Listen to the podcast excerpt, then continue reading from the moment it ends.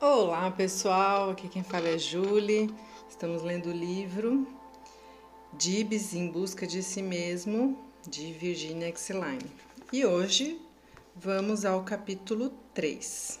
Já estamos na página 43. Vamos lá. Telefonei para a mãe de Dibs solicitando-lhe uma conferência o mais cedo possível. Respondeu-me que estava aguardando uma comunicação minha e que teria o maior prazer de receber-me em sua casa para um chá no dia seguinte. Agradeci-lhe e aceitei o convite. A família morava em uma bela mansão antiga revestida de pedras, faustosamente conservada. A porta de entrada apresentava-se lustrosa e polida com o puxador de metal muito brilhante. Privilegiada em sua localização, a vivenda compunha uma requintada rua tradicional. A essência do momento histórico pleno de romantismo da época em que foram construídas aquelas residências parecia ali preservada. Abri o portão de ferro, todo decorado. Subi a escada, puxei a campanha da porta. Enquanto aguardava ser atendida, chegavam aos meus ouvidos gritos abafados. Portas fechadas não, portas fechadas não, não, não, não. A voz repetia até que foi cortada pelo silêncio. Pressenti que Dibs não iria participar do nosso chá. A empregada uniformizada abriu a porta. Apresentei-me e fui então conduzida a uma formal e requintada sala de visitas. O ambiente, caracterizado pela beleza e sobriedade do mobiliário, exibia uma tão impecável ordem que ninguém ousaria afirmar que ali houvesse permanecido uma criança, ainda que por cinco minutos. De fato, não havia sinais de qualquer pessoa de que qualquer pessoa vivesse naquela casa. A criada, muito sisuda, aparentava tal seriedade que parecia estar com aquela família bastante tempo.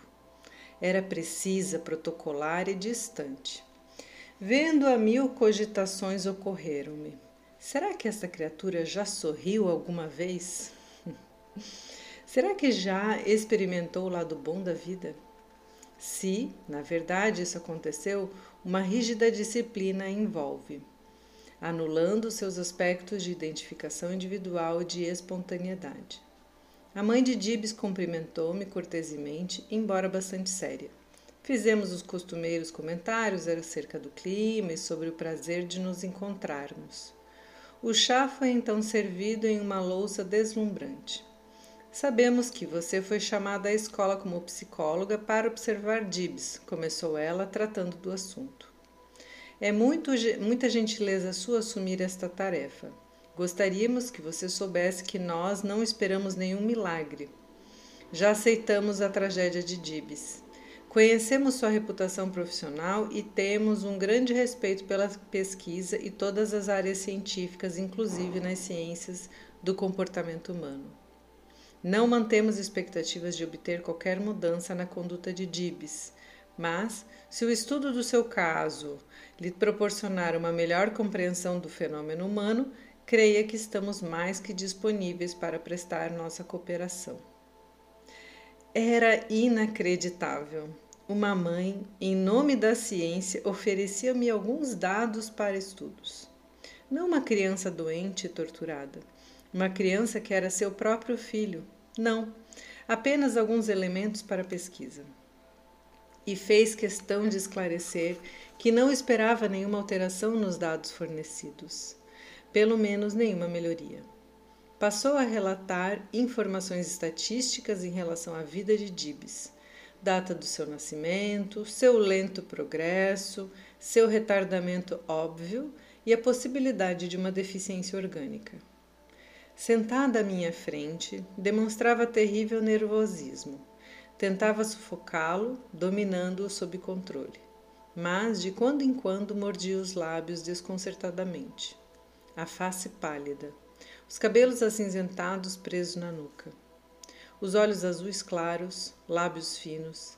Era uma bela senhora, porém fria e fugidia no seu relacionamento. Usava um vestido creme em estilo simples e clássico. Seria difícil calcular sua idade. Aparentava estar aproxima aproximando-se dos seus 50 anos, mas provavelmente era bem mais nova. Expressava-se com elegância e inteligência. Parecia assumir a coragem e a estatura de um guerreiro.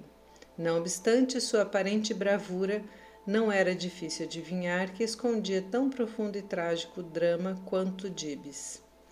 Finalmente perguntou-me se pretendia observar Dibs em sua própria casa, no seu quarto de brinquedos, que se localizava no andar superior nos fundos da residência.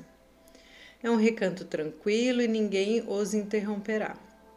Por outro lado, ele tem grande número de brinquedos e teremos o maior prazer em adquirir qualquer outro que você queira ou julgue necessário. Não, muito obrigada, respondi-lhe. Será melhor que as sessões sejam realizadas na sala de ludoterapia no Centro de Orientação Infantil. Teremos uma entrevista semanal com a duração de uma hora. A minha firme decisão causou-lhe impacto, mas não a impediu de novos argumentos. Dibs possui um incalculável número de brinquedos encantadores e teremos a maior satisfação em aumentar os seus honorários para que venha em casa. Lamento, mas não posso atendê-la, disse-lhe. E além disso, a terapia não será paga de maneira alguma. Oh, mas nós podemos pagar, retorquiu imediatamente. E até mesmo insisto para que paguemos seus honorários. É uma gentileza sua, respondi-lhe, mas de fato não recebemos remuneração. O que, só, o que nós solicitamos é que o levem regularmente ao centro, na hora certa e só em caso de doença o deixem faltar. Gostaria de que de sua aquiescência para escrever os relatórios completos de todas as entrevistas para nossos estudos. De minha parte, dar-lhe-ei dar uma declaração por escrito, que, se por uma eventualidade esse material assim recolhido for usado para fins de ensino ou qualquer tipo de publicação, todas as informações identificadoras de DIBs e de sua família serão de tal forma omitidas que ninguém será capaz de reconhecê-los. Entreguei-lhe a declaração que já havia sido assinada antes do encontro. Ela estudou-a cuidadosamente. Muito bem, disse depois de algum tempo. Poderei guardar esta via? Sem dúvida. E a senhora e o seu marido poderiam assinar o consentimento para a elaboração dos relatórios? Indaguei-lhe, apresentando o documento de aquiescência já redigido. Poderia guardá-lo para discuti-lo com meu marido? Enviaria pelo correio se o aceitássemos na íntegra. Certamente, respondi-lhe. Apreciaria muito se me fizesse ciente de sua resolução tão logo a tomasse. Segurou a folha de papel com cuidado, umedeceu seus lábios, provavelmente sentia-se constrangida diante do momento presente e de suas implicações para o futuro desconhecido. Seu filho, filho iria iniciar uma ludoterapia, mas seria sua a deliberação. Percebi que deveria aceitar o período de, necessário para que a decisão fosse assumida. Assim, poderia contar com a presença de Dibs no Centro de Orientação Infantil. Logo que optarmos, avisa-la-ei, declarou-me. Meu coração parou. Será que esta oportunidade de escolha ajudá-la-ia a fugir do confronto consigo a que a terapia do filho poderia conduzi-la? Mas, por outro lado, Caso aceitasse a nossa ajuda, estaria comprometido até o seu final e cumpriria sua tarefa como um dever livremente escolhido. Mas, se o tratamento lhe fosse impingido, não poderíamos esperar uma frequência regular. Não compreendo por quê. Quando uma família é capaz de pagar uma remuneração substancial que lhe possibilitaria assistir uma outra criança cujos pais não têm recursos financeiros, você formalmente se recusa a não receber, insistiu depois de uma longa pausa. O meu trabalho é fundamentalmente dedicado à pesquisa, visando maior aprofundamento da psicologia infantil, expliquei-lhe. Já recebo o meu salário pelo trabalho que desenvolvo, isto, portanto, independe de sua possibilidade de pagar e não posso receber honorários de ninguém. Se a senhora quiser, poderá dar uma contribuição para o centro sem nenhum vínculo com o nosso caso particular. Isso a senhora poderá decidir à vontade.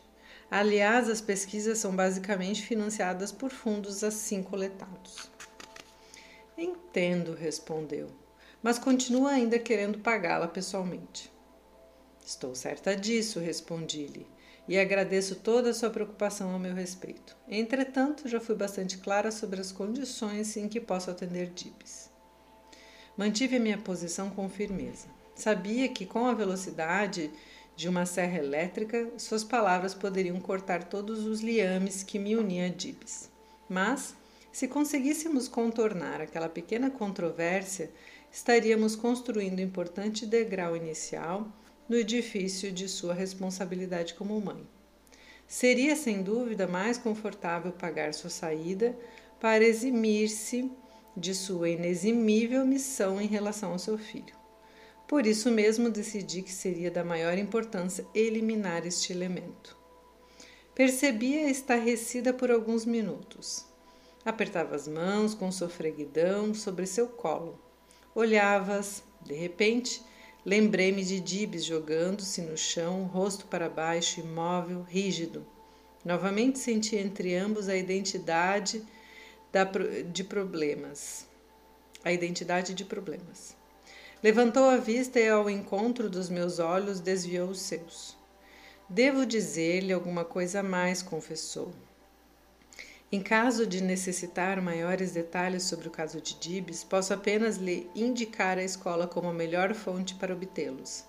Nada mais posso pessoalmente acrescentar, e nem tampouco comparecer às entrevistas.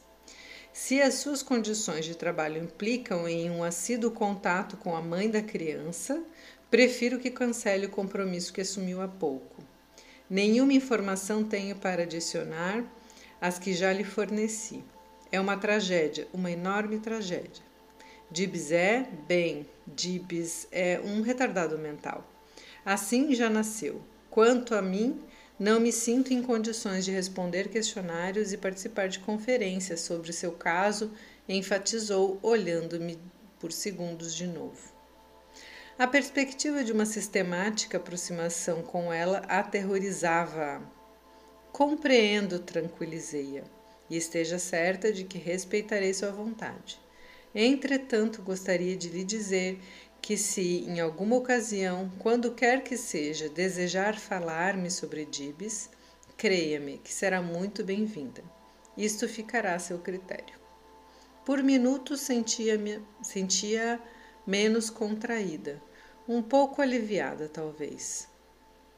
Meu marido também não gostaria de ser solicitado para conferências, continuou. Está certo, concordei. O que decidirem será respeitado. Bem, quando for levar Dibs ao centro, não poderei esperá-lo. Voltarei mais tarde para apanhá-lo quando estiver na hora. Não haverá problema, assegurei-lhe. A senhora poderá deixá-lo no centro e no horário combinado recebê-lo. Ou ainda, se preferir, poderá enviar uma pessoa de sua confiança. Muito obrigada, retorquiu. A senhora não imagina como apreciei sua compreensão, expressou-se depois de um longo silêncio. Terminamos o nosso chá. Conversamos sobre assuntos superficiais. Dorothy foi lembrada com suas estatísticas indicadoras de sua sanidade, característica evidente de uma criança perfeita. A mãe de Dibs havia demonstrado muito maior medo, ansiedade e pânico na sua primeira entrevista do que Dibs na sua sessão inicial de terapia. Senti que não havia clima propício para persuadi-la dos benefícios de um tratamento pessoal. Seria ameaçá-la demais. E não quis assumir este risco. Representaria a possibilidade de perder Dibs. E acreditava no potencial emergente daquela criança que o impulsionava a protestar contra a permanência de portas trancadas. Queria abri-las. Entendi o seu esforço, percebendo as inúmeras portas que sua mãe fechara na sua vida. Na realidade, quantas tentativas dela partiram para impedir-nos de entreabrir a porta da ajuda terapêutica? Ainda na saída, voltou a insistir na modificação de nossas condições de trabalho. Você está certa de que não prefere atendê-lo na, na sua sala de brinquedos? perguntou-me. Seus jogos são variados e atraentes. E poderíamos comprar qualquer outro objeto que você indicasse, qualquer um. Percebi-lhe o seu visível desespero. Agradeci-lhe o oferecimento e de novo afirmei-lhe que só poderia atendê-lo no centro. Comunicar-lhe-ei logo que decidamos, Disse-me, balançando o papel, que não mais soltou das mãos. Muito obrigada, respondi-lhe, já saindo. No percurso para o meu carro, senti o peso opressor de uma família acorrentada. Pensei em Dibs e no seu quarto de brinquedos maravilhosamente equipado. Nunca tinha entrado lá, mas estava convicta de que todos os objetos para fins lúdicos que o dinheiro pudesse comprar ali estariam reunidos. E mais, tudo zelosamente guardado por trás de uma sofisticada porta polida e trancada por uma fechadura segura. Lembrei-me da mãe de Dibs. Será que mais tarde ela decidiria relatar os fatos relevantes da história de seu filho?